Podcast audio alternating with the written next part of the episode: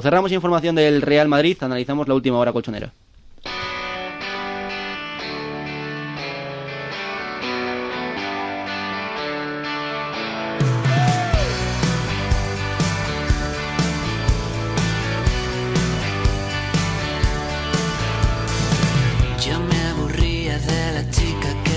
Información del Atlético de Madrid, Guillermo Casquero, Casquero, aprenderé a decirlo. Te saludo otra vez, buenas tardes. Hola, ¿qué tal, Sergio? ¿Cuál es la última hora del equipo del Atlético de Madrid?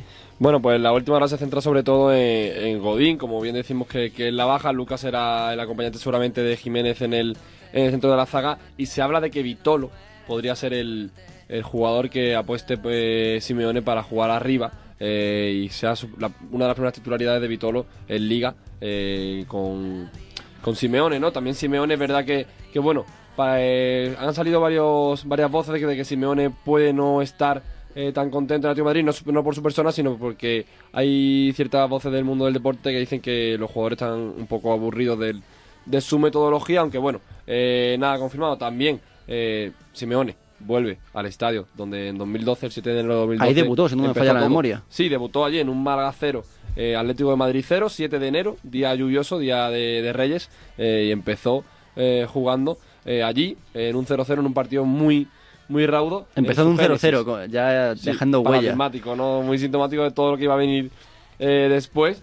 Pero bueno, siete, casi seis, bueno, seis años después se ve a un, Atlético de Madrid que ha pegado un cambio brutal que llevamos mucho tiempo hablando aquí en Ventana Deportiva, pero que desde que lo cogiera Simeone por aquel entonces hasta ahora el Real Madrid se ha convertido en un equipo totalmente diferente. Objetivo se podría decir reconvertirse en la Génesis. Sí, reconvertirse en la Génesis porque te digo un dato de ese 11 y esa convocatoria de Simeone en enero de 2012, solo quedan cuatro jugadores en la plantilla del Atlético de Madrid y da que pensar porque esos cuatro jugadores son defensivos. Hablamos de Felipe Luis, que después estuvo en el Chelsea, de Juan Fran, de Godín, del propio Godín, el uruguayo, y de Gaby. Es decir, cuatro jugadores de corte defensivo, si se permite decir que Gaby es defensivo. Se permite, se eh, permite. Se permite, ¿no? Pues entonces, eh, hablamos de cuatro jugadores defensivos que son los cuatro únicos que siguen con Simeone de la mano después de seis años.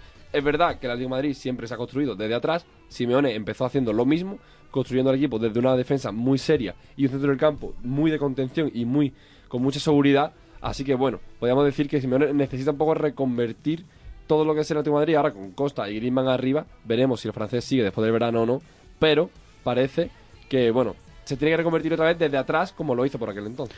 Han pasado los años, han pasado los jugadores, se me viene a la cabeza un tal Falcao o un tal Arda Turán, pero el estilo de Simeone siempre ha seguido ahí y esa ha sido la base de un Atlético de Madrid que ha llegado a tocar el cielo, desde luego. El rival de este fin de semana, el Málaga Club de Fútbol, desde luego esta es otra final más para no descolgarse definitivamente. Sí, para el Málaga es una final, o sea, eh, perdió el otro día la finalísima eh, de Gran Canaria. ¿Y, de qué forma se perdió? de qué forma se perdió en el minuto casi 90.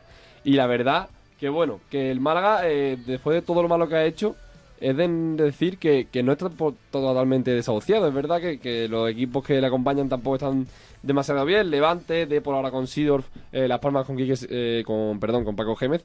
entonces se presenta como una final. las entradas prácticamente están agotadas. No sabemos si es por parte del Atlético de Madrid, que van malagueños a ver al Atlético de Madrid, o malagueños para apoyar la causa de, del equipo de su ciudad, pero es verdad que el Málaga, bueno, la convocatoria la ha dejado eh, José Rodríguez, deja fuera a Bastón, que fue uno de los mejores en la ida, en ese estreno del Metropolitano, y a eh, Rolón, por decisión técnica, Miguel Torre y Peñaranda siguen en su proceso de recuperaciones, y si entra una de las mejores noticias del Málaga en esta temporada como Diego Roland, que ha superado sus problemas físicos y entra por primera vez en una convocatoria de hace mucho tiempo, así que bueno, el Málaga ya con muchos nuevos fichajes como Ideye que ha entrado, Saccés que no, pero Lestien y la CEN que sí, eh, se juega ante el Atlético Madrid una finalísima para intentar minimizar la diferencia entre primera y su posición. Y ya que estoy yo, yo dando datos, el Málaga no gana en casa desde el 19 de noviembre. Momento para recibir al Atlético de Madrid. No sé si es la mejor fecha para recibir a los de Simeone, pero hay que hacerlo y tendrán que afrontarlo.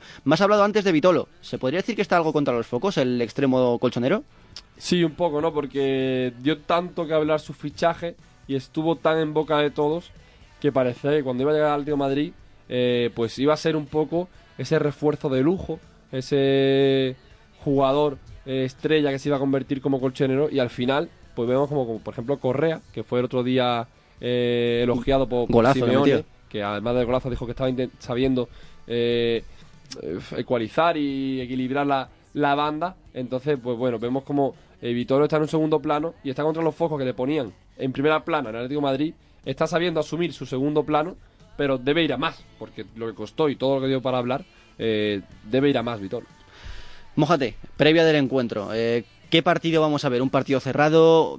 ¿Te esperas un buen Málaga? ¿Crees que la dinámica de los locales va a seguir siendo mala? ¿Te esperas un Atlético de Madrid muy fuerte arriba? Eh, bueno, yo creo que vamos a ver a, a dos equipos que van a intentar jugar su partido de la mejor manera posible. El Málaga eh, va a intentar no cometer errores, aprovechar la- las que tenga. Vimos como el otro día José González puso a un extremo a pierna natural, como fue Keco por la derecha y un extremo a pierna cambiada, como fue Samu García por la izquierda. Lo que hace José González es sobre todo verticalidad y poder mirar la puerta lo más rápido posible y sin apenas hacer el mayor mérito posible. Entonces yo creo que vamos a ver un partido muy táctico donde el Málaga se va a encerrar y se va a saber encerrar muy bien, pero que va a buscar las bandas como vía de escape y vía de llegar a portería para superar a todo y nada menos que, que a Jan Oblak. Pues esa es la información del Atlético de Madrid. Cerramos aquí apartado colchonero. Vamos a analizar el resto de la Liga Santander. No